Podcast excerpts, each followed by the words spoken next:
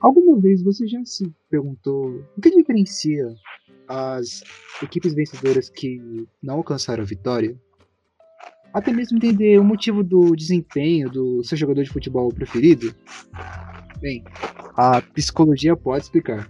Meu bom dia, boa tarde ou boa noite a todos. Eu sou o Maru e está começando mais um Mario Quest. E o tema de hoje é psicologia do esporte, senhoras e senhores. E para debatermos sobre o assunto, o meu convidado de hoje é um voluntário de equipe de futsal e um graduando em psicologia. Senhoras e senhores, Vinícius Costa. Muito boa tarde, bom dia ou boa noite a todos. Bem, senhoras e senhores, para entender um pouquinho, eu trouxe a definição do o que é a psicologia do esporte, né? Bem, a psicologia do esporte é uma ciência que estuda os comportamentos de pessoas envolvidas no contexto esportivo e de exercícios físicos, né? Pode ser ele como o futebol, ou até mesmo a ginástica, e até mesmo é, exercícios que, mentais, como por exemplo atualmente os esportes. E para debatermos um pouquinho disso, Vini, eu queria tentar começar com você perguntando a, uma coisa que realmente me incentiva muito em ver as pessoas gostarem do futebol, principalmente, é a questão da motivação que os jogadores têm. Você consegue me explicar quais são esses motivos que os jogadores têm de querer seguir como carreira profissional e continuar jogando? Claro, é bom.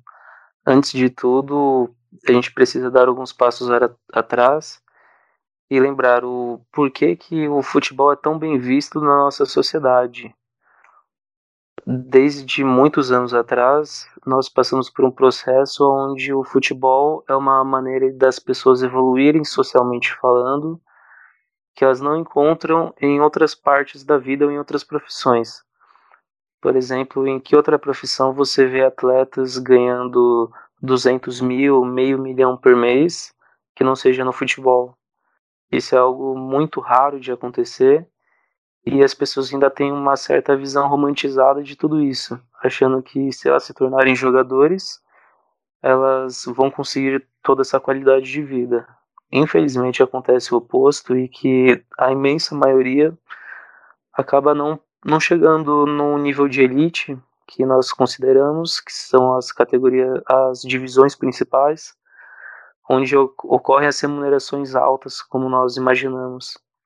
Normalmente as pessoas acabam, quando profissionalizadas, trabalhando em equipes menores, em campeonatos regionais, e normalmente a questão salarial acaba sendo a mesma de um trabalhador comum que recebe apenas um dinheiro para um autossustento, porém com uma diferença de que normalmente ela recebe de acordo com a temporada do futebol, que é a primeira parte do ano ou apenas na segunda parte. Dificilmente ela consegue um clube que banque o salário dela anual, porém isso já é uma outra questão e que não vem ao caso agora. Só voltando um pouco no assunto, uma das questões principais da, do que puxa as pessoas para o futebol também é a questão midiática, a questão de que é um esporte muito difundido e que também é muito aplaudido.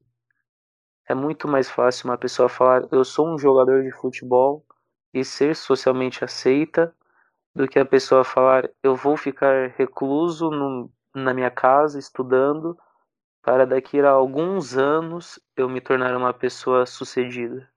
O, o esporte, no geral, traz um retorno muito mais imediato a isso. Uhum. É, acho que esse é um dos fatores principais dos jogadores de futebol, até mesmo aqueles que com, estão começando na base, né?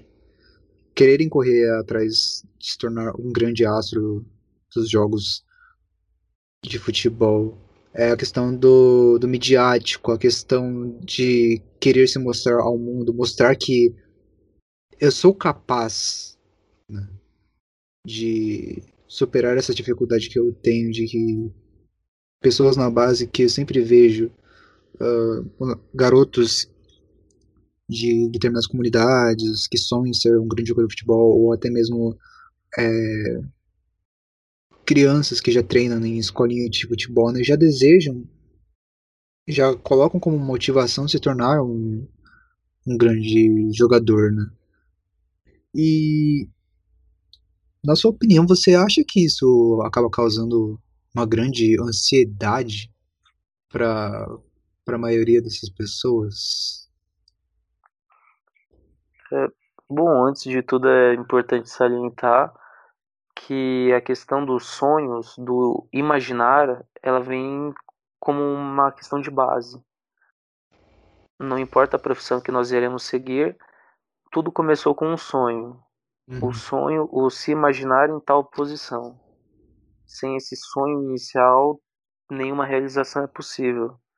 A mesma coisa vale para os jogadores e que esse não é um problema ela pode se tornar a ser problemática quando ela apenas fica no sonho e não parte para o concreto. Uhum. Quanto à questão da ansiedade, isso é algo muito característico e principalmente social. Nós vemos muitas culturas e sociedades, principalmente as ocidentais, que exigem um retorno imediato, um retorno imediato muito forte é muito a questão do eu não tenho prazo, eu não tenho tempo para fazer as coisas, eu preciso do resultado para ontem.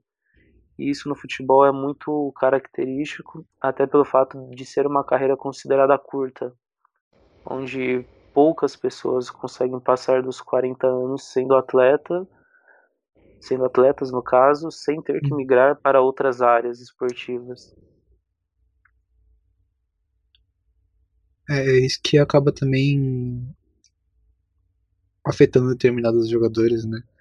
Que percebe-se que eu tenho um prazo de validade, né? Pô, cheguei aos 30 anos, cheguei na casa dos 30, 40 anos, eu já me considero um jogador inválido. Isso não acaba prejudicando um pouco os sonhos de determinados jogadores quando chegam nessa determinada fase? Sim, isso prejudica. Eu não diria que os sonhos são a coisa, o item primário a ser prejudicado. Eu diria que a principal coisa que acaba sendo prejudicada é a questão do próprio desempenho. O ser atleta, ele nada difere de uma profissão qualquer. O que difere de uma profissão qualquer, normalmente, principalmente no campo do futebol, uhum. é a questão midiática, a questão de exposição o atleta ele perde essa figura privada que normalmente as pessoas têm e ele se torna uma figura pública muito precocemente, muito cedo. Certo. No geral, o que falta mesmo aos atletas é a questão do, da base, a questão do apoio que ele tem por trás, o, todo o tudo aquilo que ele carrega de alicerce para a questão estrutural dele. Normalmente nós vemos atletas que querem se tornar jogadores, porém que não, não apresentam maturidade o suficiente para tal. Inclusive nós vemos atletas que têm a questão da maturidade muito precoce e que acabam, por exemplo, perdendo a questão da adolescência, a questão da infância e acabam sendo adultizados muito precocemente também. Você acha que, no caso, me veio à mente agora o, o Neymar, né? É, ele é considerado até agora o menino Neymar, o garoto Neymar, né? Desde o período que ele estava jogando no, no Santos, né? Não sei com que idade ele começou jogando no Santos. A mídia fazia. tinha olhos nele o tempo todo, né? E, e ele era bem mais novo na época que ele ganhou o, o campeonato pelo Santos você acha que o, Neymar seria um exemplo disso? Uma pessoa que ele ficou muito popular, muito midiático, tão rápido por conta por conta da mídia. Ele teve que se crescer rapidamente por conta disso. Olha, o Neymar é um caso muito muito né? emblemático. Isso, ele é muito específico na questão de ter atingido proporções muito grandes. Porém, é importante lembrar que ele não foi o primeiro. Antes dele, no próprio clube que ele foi formado, houveram outros atletas que passaram pelo mesmo processo, hum. em clubes inclusive rivais ao dele. Outros atletas passaram pelo mesmo processo. Alguns atletas não passaram pela questão do ser explorados de uma maneira midiática muito cedo, porém eles passaram a questão de expectativas extremamente precoces e que isso teve um, um é, consequências no geral muito distintas. Houve, houve não, no caso até hoje existem, é, por exemplo, jogadores que nas categorias de base são descritos como entre aspas os próximos craques, ou que fazem parte do famoso celeiro de craques, como alguns clubes gostam de dizer Uhum. E que toda a questão de pressão, expectativa que é criada em cima do atleta acaba sendo prejudicial até para o próprio desenvolvimento. O atleta ele perde a opção de errar. E quando ele perde a opção de errar, ele perde a opção de ser um humano. Uhum. E normalmente as pessoas aprendem como? Elas aprendem com os erros. O atleta já perde essa liberdade. Ele não pode mais errar. Ele tem que ser algo suficiente para ele e para os outros. Isso me lembrou também o, o Cristiano Ronaldo, né? Que ele é considerado a máquina de jogar futebol. Que ele é um cara que a gente observa que treina, treina, treina, treina, treina pra não, não perder a habilidade, né? A gente percebe nele que ainda tem motivação suficiente para continuar por um bom tempo no futebol que nem o, Ronaldinho Gaúcho, né? Ele pode ter parado de jogar na, nas, grandes, nas grandes ligas, pode ter parado, mas mesmo assim, ele ainda tem a, a paixão de futebol por conta da habilidade dele, né? E é isso que eu fico impressionado em questão de qualquer atleta.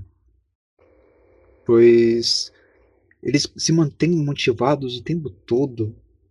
A, a mente deles parece tão preparada para isso e eu fico imaginando, cara, eles têm que se mostrar felizes, têm que se mostrar bem o tempo todo, mesmo tendo que, ah, aconteceu tal conclusão, ou, ah, aconteceu tal ferimento comigo, mas mesmo assim eles ainda continuam motivados a julgar, mostrar ao público que para eles não é uma, uma derrota, né?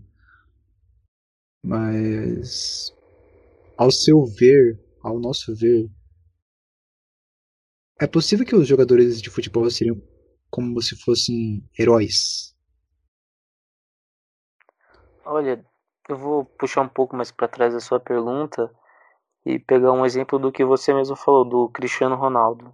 Ah. A questão do treinamento mental que ele tem, a questão do ser uma figura autossuficiente. Nós temos muito esse estigma de que a única parte que pode ser treinada e que pode ter um nível melhorado, por assim dizer, é a questão física. Porém, a questão física não é a única, a, questão mental também é muito importante. É, o Cristiano Ronaldo, citando ele assim, ele tem um prepara, uma preparação muito forte por trás e que ele apresenta todos os, os requisitos, no caso, que foram necessários. Tanto a questão da maturação, a questão do amadurecimento precoce como atleta, como pessoa, e ao mesmo tempo ele apresenta questões que são muito características, como o ter a infância roubada pelo, em prol do esporte. Uhum. Em compensação, ele apresenta também as características que são muito difundidas, como ele é uma estrela mundial e que a partir disso ele é uma, um ser é, acima dos outros, acima da média um tempo atrás ele virou motivo de meme, que era o eu sou uma máquina de fazer gols, eu sou lindo. Isso não pode ser tão característico, porque é assim como que a sociedade acaba vendo os atletas no geral. Eu sou uma máquina. Eu sou apenas aquilo que os outros conseguem ver, a questão física. Enquanto que a questão física pode ser simplesmente paralisada pela questão mental, quando um jogador ele vai numa situação X, ele tá com o time dele jogando um campeonato e numa partida decisiva ele vai cobrar um pênalti aos 40 minutos do segundo tempo. Ele erra o pênalti. E a partir daí ainda tem o tempo para apresentar uma esboçar uma reação, só que ele perdeu toda a questão mental dele, ele está destruído e não tem como conseguir. Toda essa máquina já caiu por terra e volta o ser humano. O mesmo ser humano que tem fraquezas e que tem erros também. Isso, por conta de todo esse processo, é que é necessário um preparamento mental por trás.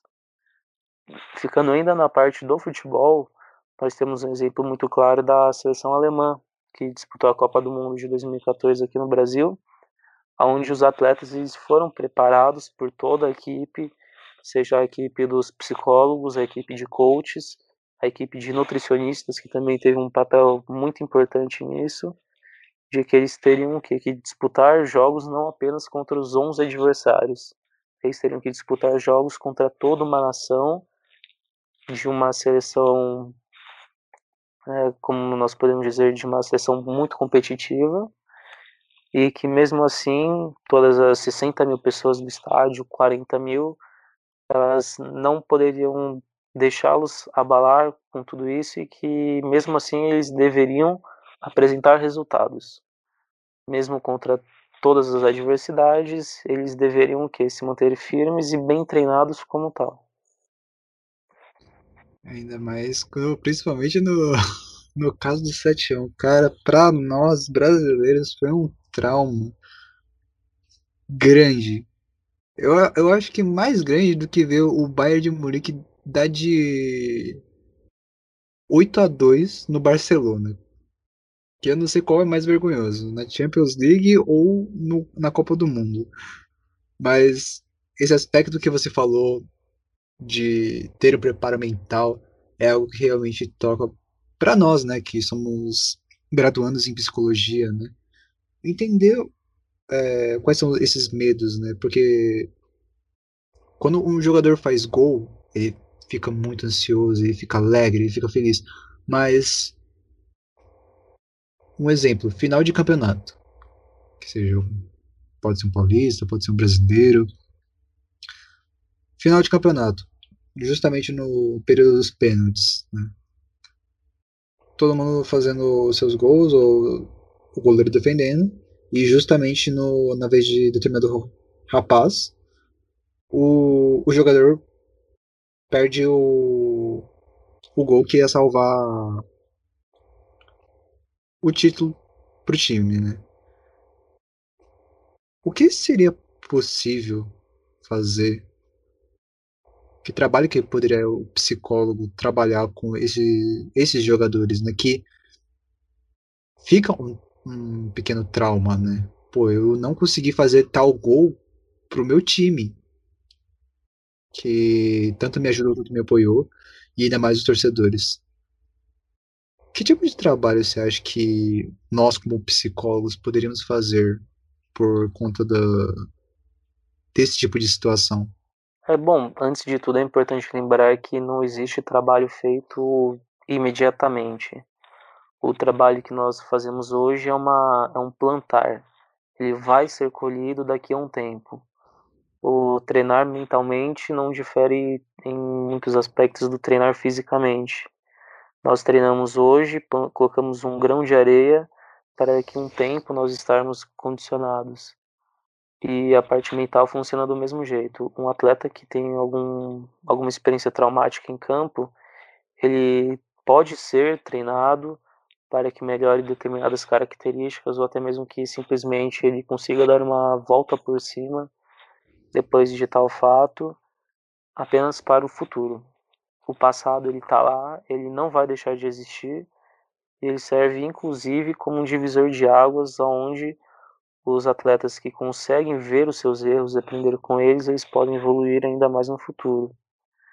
Um exemplo grande de atleta que aprendeu com os seus erros e que conseguiu se redimir nesse sentido foi o próprio Ronaldo, onde por determinadas pressões a questão do ele se sentir o único responsável por uma seleção, ele teve um episódio de convulsão, uma crise epiléptica na véspera da final da Copa do Mundo de 94. Caramba. E não, desculpa, de 94 não, de 98.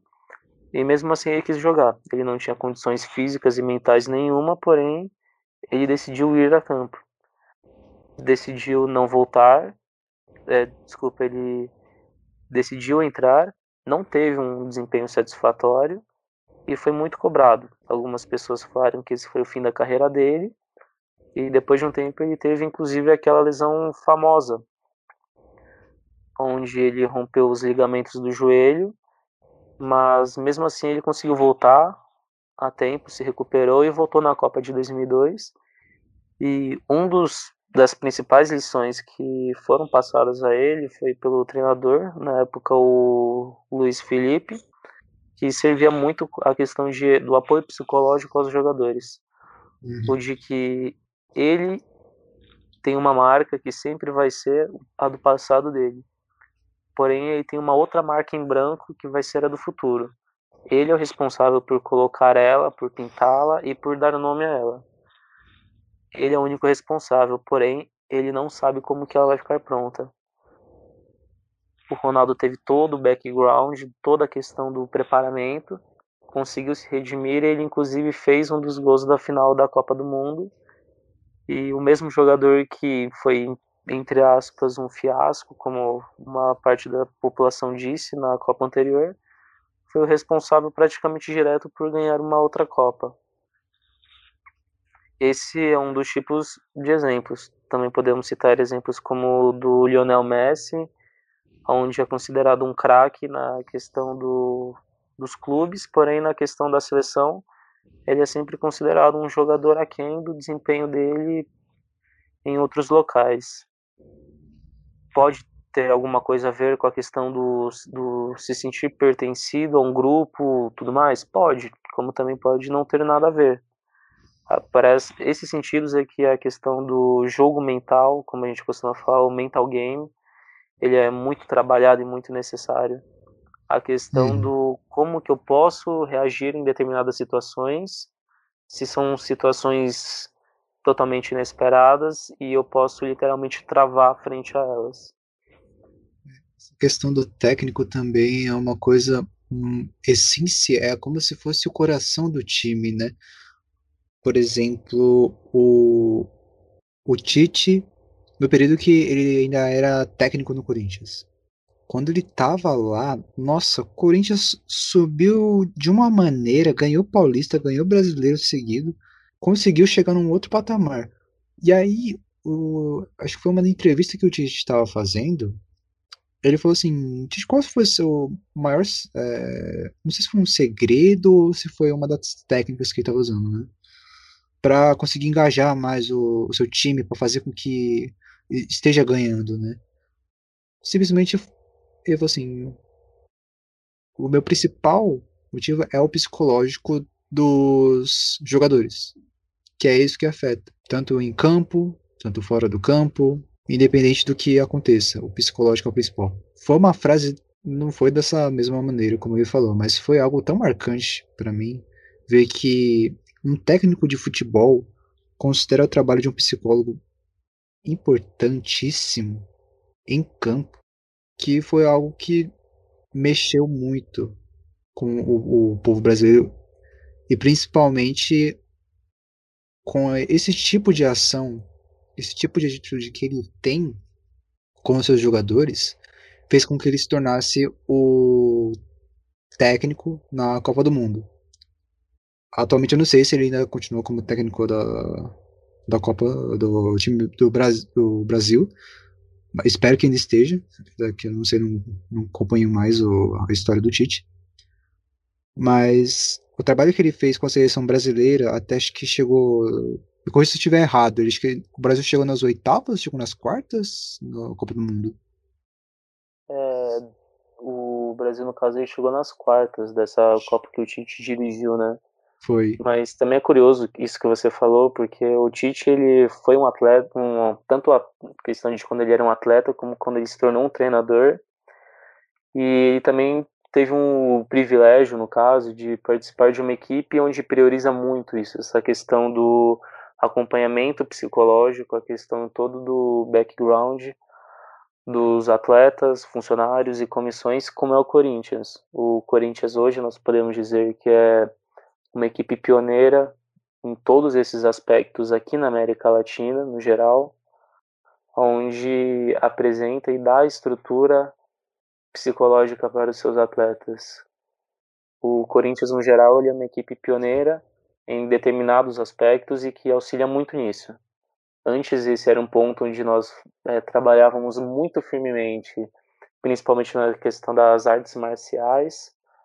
Hoje, já é algo que foi puxado, foi algo que viram que deu certo em outros esportes e que migraram para o futebol simplesmente para acrescentar.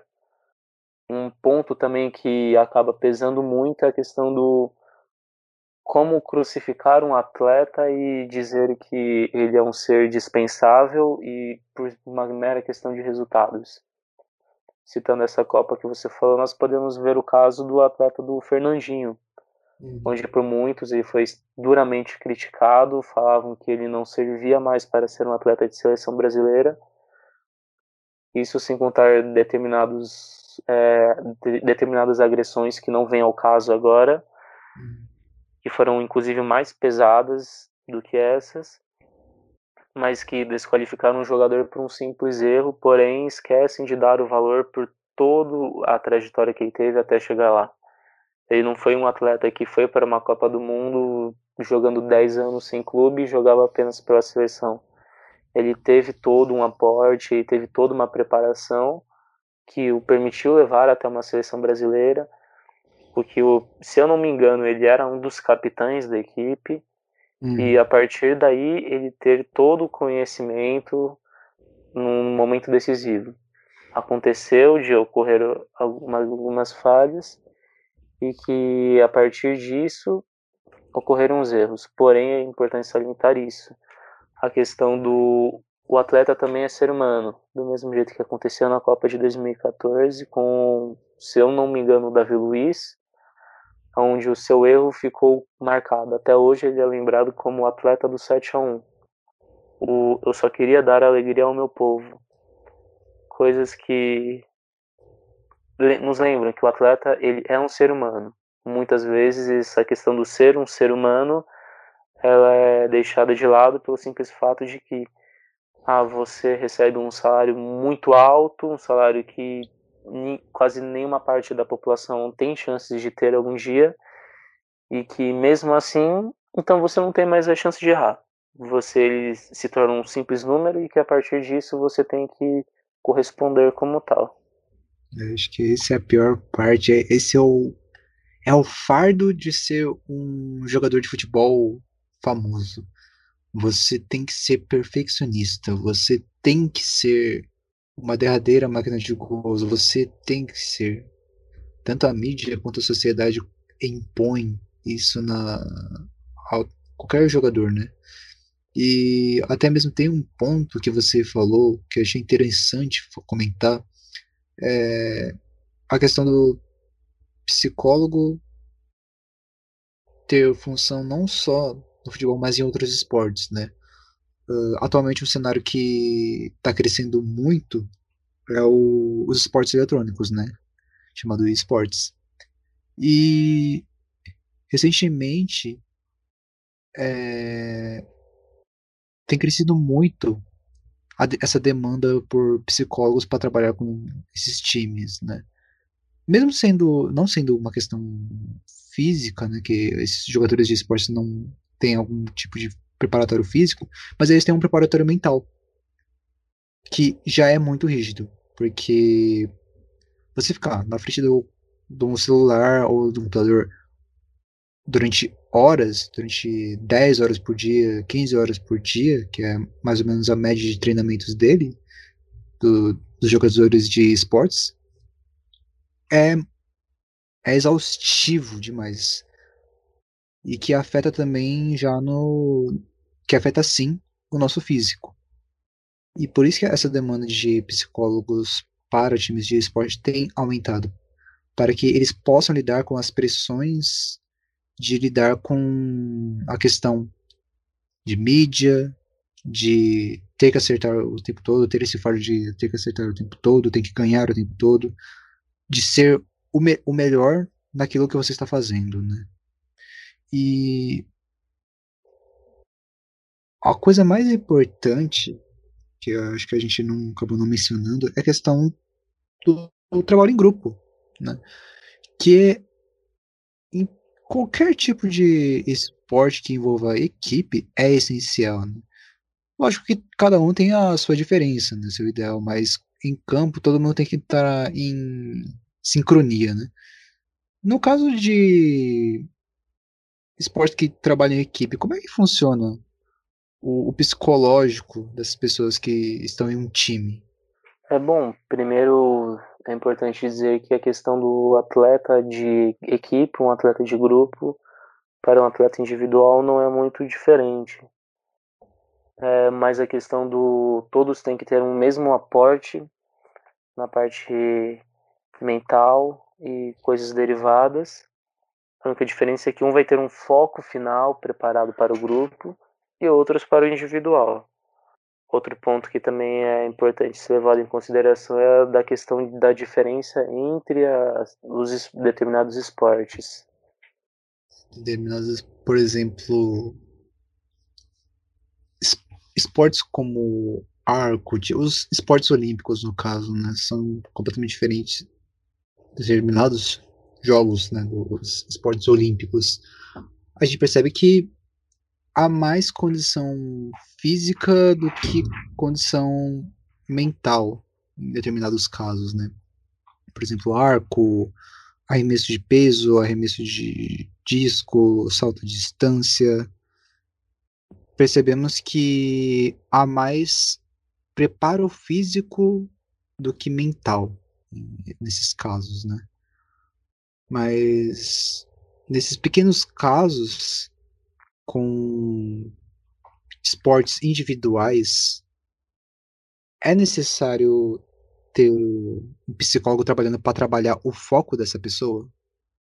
É, então falando um pouco a respeito dos esportes, é também importante falar a respeito da questão dos, dos diferentes cenários que é, possuem as equipes e também dos diferentes acréscimos que elas vêm recebendo. Eu não acompanho muito a questão dos esportes é, próximo, porém eu reparei que ultimamente várias equipes de futebol principalmente vêm investindo muito em equipes competitivas já e profissionais se eu não me engano, principalmente na parte de League of Legends e de Call of Duty. E uma coisa vem me chamando muita atenção, de que equipes, se eu não estou enganado, como o Flamengo e como o Santos, eles vêm investindo muito na parte psicológica do background dos atletas, principalmente focando na parte de ansiedade e da pressão e da, do foco dos atletas para as competições. Eu me lembro de uma entrevista de um dos atletas do Flamengo, onde ele falava de que o diferencial que ele teve, que ele tinha participado, se eu, se eu não me engano, da equipe PEN, era de que no Flamengo ele tinha um aporte psicológico por trás que fazia com que ele não sentisse a pressão de uma maneira tão exacerbada como ele sentia antigamente. E antes toda essa questão da pressão que ele sentia gerava uma ansiedade e uma angústia muito forte que acabava travando ele no jogo. Eu me lembro que ele dizia que uma das partes que travava ele é que ele não tinha movimento total de uma das mãos por conta da ansiedade, que na quando ele jogava de uma maneira recreativa isso não acontecia e que nos jogos oficiais ele sentia a pressão e que isso ajudou muito com a questão do treinamento, com a questão da preparação que ele estava recebendo diferenciada e principalmente na questão do trabalhar coletivamente que agora com, quando ele foi profissionalizado de uma maneira é, nova, assim, trazendo frutos do futebol para o aspecto dos eletrônicos, ele pode ter contatos com metodologias diferentes e com uma metodologia que nós chamamos de mental game, principalmente, que funciona na questão do jogo mental, a questão da estrutura psicológica do atleta e como que isso vai interferir no desempenho esportivo dele. Normalmente, puxando para esse gancho do mental game, funciona a partir de quando o atleta ele se imagina no contexto de jogo ou contexto de ação. O atleta ele realmente ele imagina todos os pontos, principalmente que geram mais angústia ou que tem mais dificuldade, e eles sempre ficam voltando como se fossem ciclos nesse mesmo ponto e trabalhando em alternativas para onde eles podem ir. Também é feito muito a questão do preparamento psicológico, na questão da resiliência e de como o atleta pode reagir em situações que saem do controle para ele e principalmente para a equipe. Uma queixa também que eu consegui ver de alguns atletas era a respeito de eu estou jogando bem, porém algum membro da minha equipe ele tem um resultado negativo e que isso gera muita angústia e muitos pontos negativos. Só que também é importante dizer que isso não é um foco especial dos esportes, como é um foco que acaba sendo exacerbado principalmente nos esportes onde a carreira esportiva nós podemos dizer que é de uma curta duração, como no, no caso da maioria dos esportes eletrônicos, como no caso do futebol ou, ou também no caso do fisiculturismo, que inclusive há muitas relações da parte do, dos aspectos mentais entre todos os três esportes que foram citados e principalmente a questão de ansiedade e depressão. É, um exemplo a ser citado foi de um atleta fisiculturista, o Luke Sendou, que ele cometeu suicídio depois de sucessivas pressões que ele recebia, a questão midiática e a questão principalmente de resultados. É, o Luke, se assim nós podemos dizer, ele era um atleta considerado de alto padrão para, para o esporte dele. Ele participava de campeonatos de altíssimo rendimento e sempre foi considerado um promissor atleta porém ele exacerbou isso, escancarou muito fortemente a questão do quanto os atletas hoje em dia eles estão acostumados a lidar com a pressão e principalmente o quão essa pressão que vem de fora ela é sadia ou não para os próprios atletas. A gente, baseado nas até mesmo nas conversas que a gente teve em relação ao fisiculturismo, até mesmo essa questão de suicídio. Tenho exemplos perfeitos, de, perfeitos disso. No episódio anterior, eu cheguei a comentar sobre um, um rapaz que era famoso no mundo do World of Warcraft e que pediu a namorada em casamento. E ele sofreu uma grande pressão por conta que estava pressionando a namorada, por que estava se achando superior, coisas relacionadas a isso, né? E até mesmo você comentando isso do mundo do fisiculturismo é uma novidade, porque todo mundo vê o, a perspectiva de pessoas leigas, né? O mundo do fisiculturismo como homens fortes, homens que não possuem medo, homens que uh, conseguem treinar o seu corpo numa aspecto mais belo, algo perfeito, né? E que a maioria das pessoas não consegue perceber que por trás dessa casca, por trás dessa toda essa máscara muscular que eles possuem, eles têm sentimentos. Eles têm os sentimentos de tristeza, alegria, raiva. E é isso que a sociedade também não conseguem chegar, porque mesmo que eles estejam treinando para alcançar o topo, eles estão tendo o apoio da sociedade. Mas a sociedade ao mesmo tempo está sendo injusta com esses jogadores, com esses atletas. Colocarem pressão eles para eles continuarem. E o que você pode me dizer em relação a essa questão de, pô, o atleta tá com, sofrendo uma pressão muito grande, né? Como é que o, o psicólogo do esporte consegue manter o foco dele assim, para que ele não o emocional dele não fique abalado no, nos momentos de jogo ou no momento mais crucial. Porque eu lembro que você falou agora que comparou um jogador de esporte que, quando é jogo casual, consegue jogar numa boa, mas quando é competitivo ele sofre uma pressão muito grande.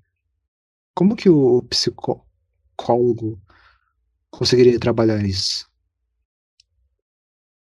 É, então, nesses casos é importante lembrar de um ditado chinês muito significativo, mesmo nesse contexto, que é o de que terra arrasada não produz colheitas.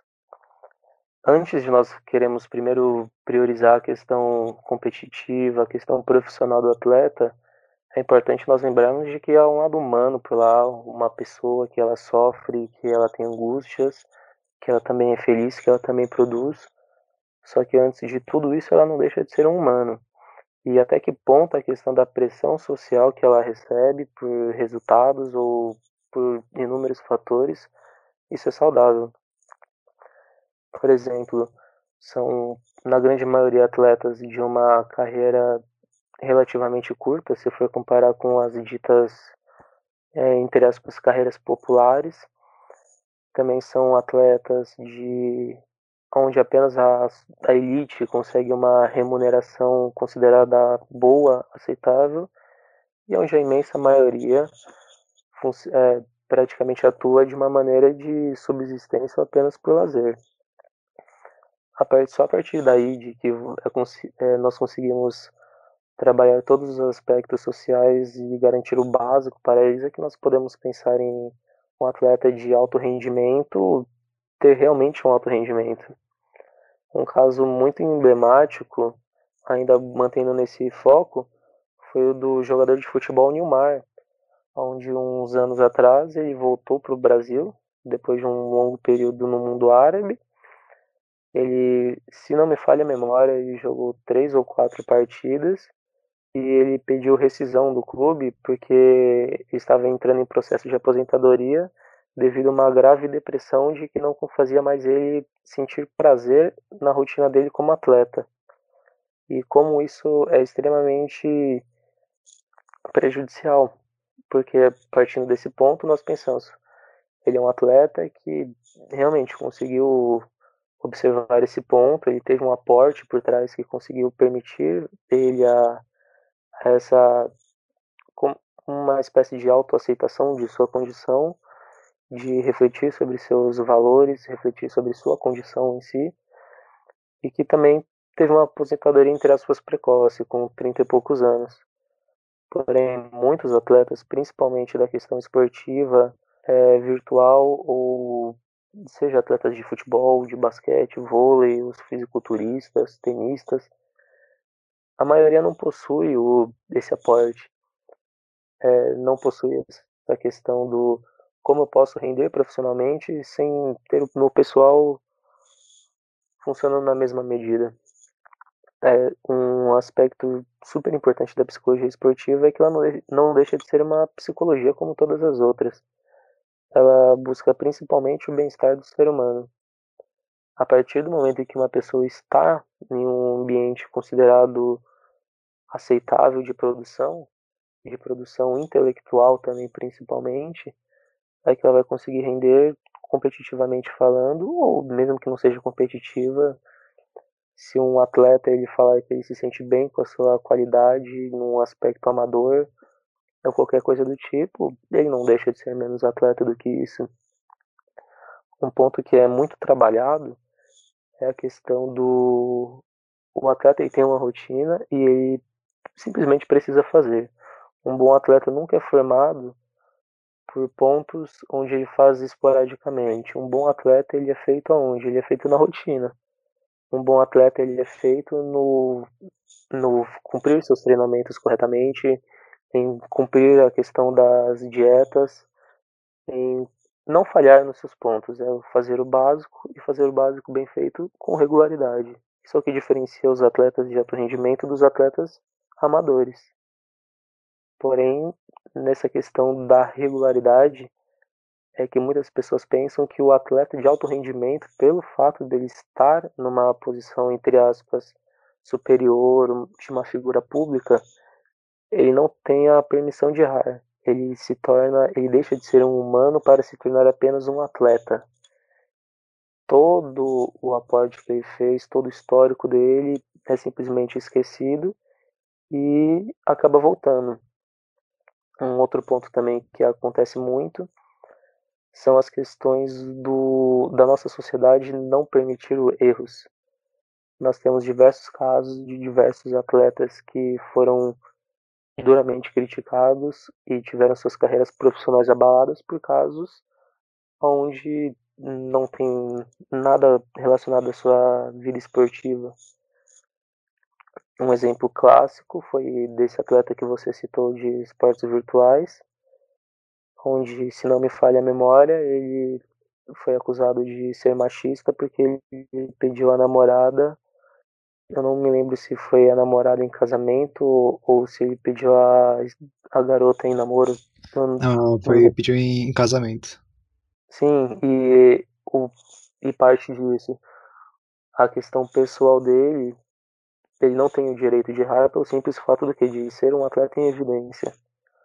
Um outro ponto foi na biografia do Arnold Schwarzenegger, que ele conta que quando ele era atleta, como funcionava a questão psicológica por trás do esporte, onde era comum atletas se provocarem e inclusive mostrarem os pontos fracos dos adversários nos, nos palcos. E isso é algo competitivo, isso faz parte do dia a dia.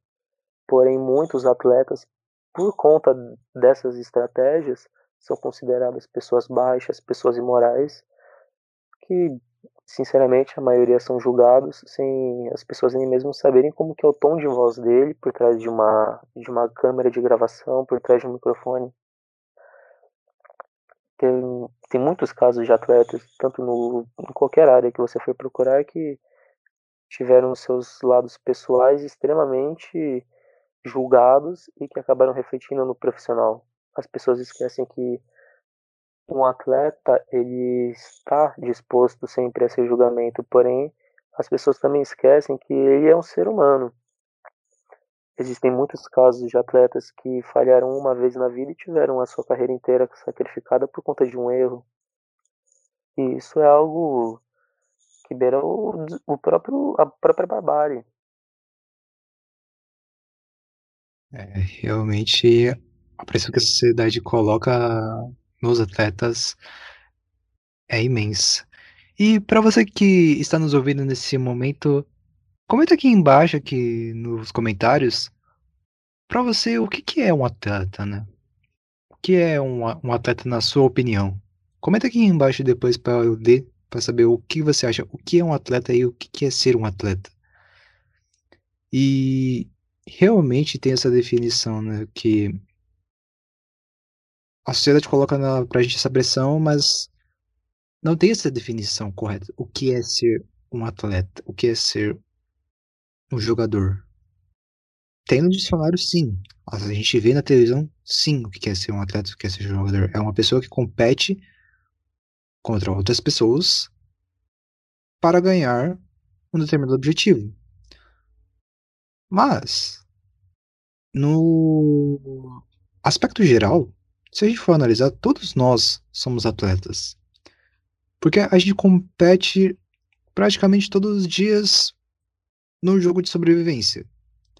E cada dia mais a gente compete num estado de psicológico tão grande, tão rígido, de uma sociedade também que impõe regras a nós, que acaba cansando a gente, né?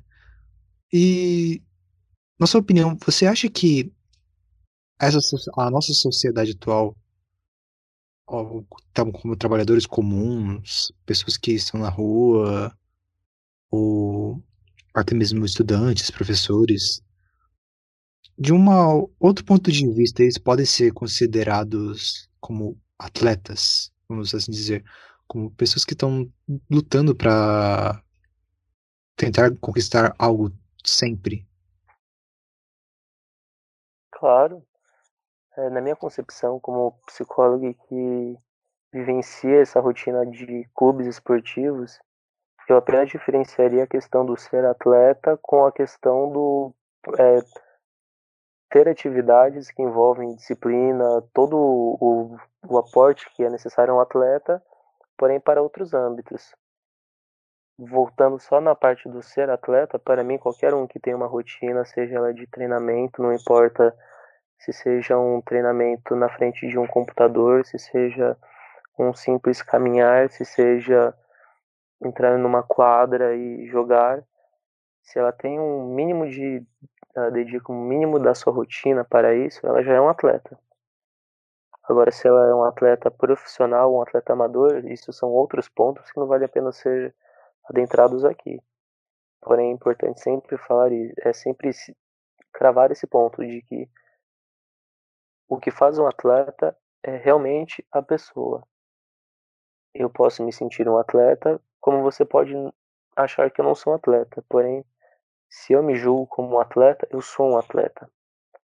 O ser atleta é muito mais do que ser competitivo. O ser atleta é buscar uma qualidade de vida melhor e qualquer coisa que impulsione a pessoa tanto a viver o melhor como buscar novos objetivos.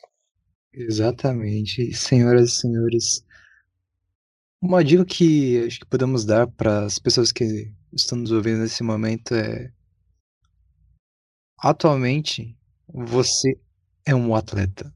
Você é alguém que está lidando com momentos muito difíceis nesse momento, mas que está fazendo o seu melhor, o seu máximo para conquistar a vitória que tanto deseja, né? E que para todo mundo nesse momento que está nos ouvindo, vocês são campeões. Vocês são pessoas fortes e que conseguem superar qualquer coisa. É isso que gostamos de falar para as pessoas dar uma motivação para elas, para que vocês se tornem os campeões que vocês já são. E bem, senhoras e senhores, estamos encerrando mais um episódio de Mario Quest. Lembre-se, todo dia 26 estarei postando um novo episódio. Gostaria de falar alguns momentos finais, senhor Vinícius Costa? É, primeiro foi uma honra poder estar aqui com você. É, realmente é um projeto muito bom. Esse é o seu que dá realmente voz a vários assuntos que merecem ser debatidos e principalmente poder escancarar alguns fatos que merecem ser escancarados e que ultimamente vêm sido escancarados por muitas pessoas. Já gostaria de pedir a todo mundo que realmente gostou do conteúdo para deixar um comentário se a pessoa acha que é um atleta, a experiência que ela teve e qualquer coisa, seja para, para agregar ou seja qualquer coisa mesmo. Muito obrigado. E Vinícius, como, quais são suas redes sociais para que as pessoas que gostaram de você queiram te achar nas redes sociais? Claro, elas podem me achar através do Instagram vinilau8 ou através do Facebook Vinícius Costa É isso aí, senhoras e senhores. Se você gostou, curta, compartilhe com seus amigos. Fala pro seu amigo assim: olha, tem um cara legal que tá falando coisas interessantes e que pode te ajudar, possivelmente. Bem, senhoras e senhores, muitíssimo obrigado a todos por mais um episódio de Mario Quest. Se você chegou aqui, eu agradeço imensamente a você. E nos vemos na próxima. Valeu, falou!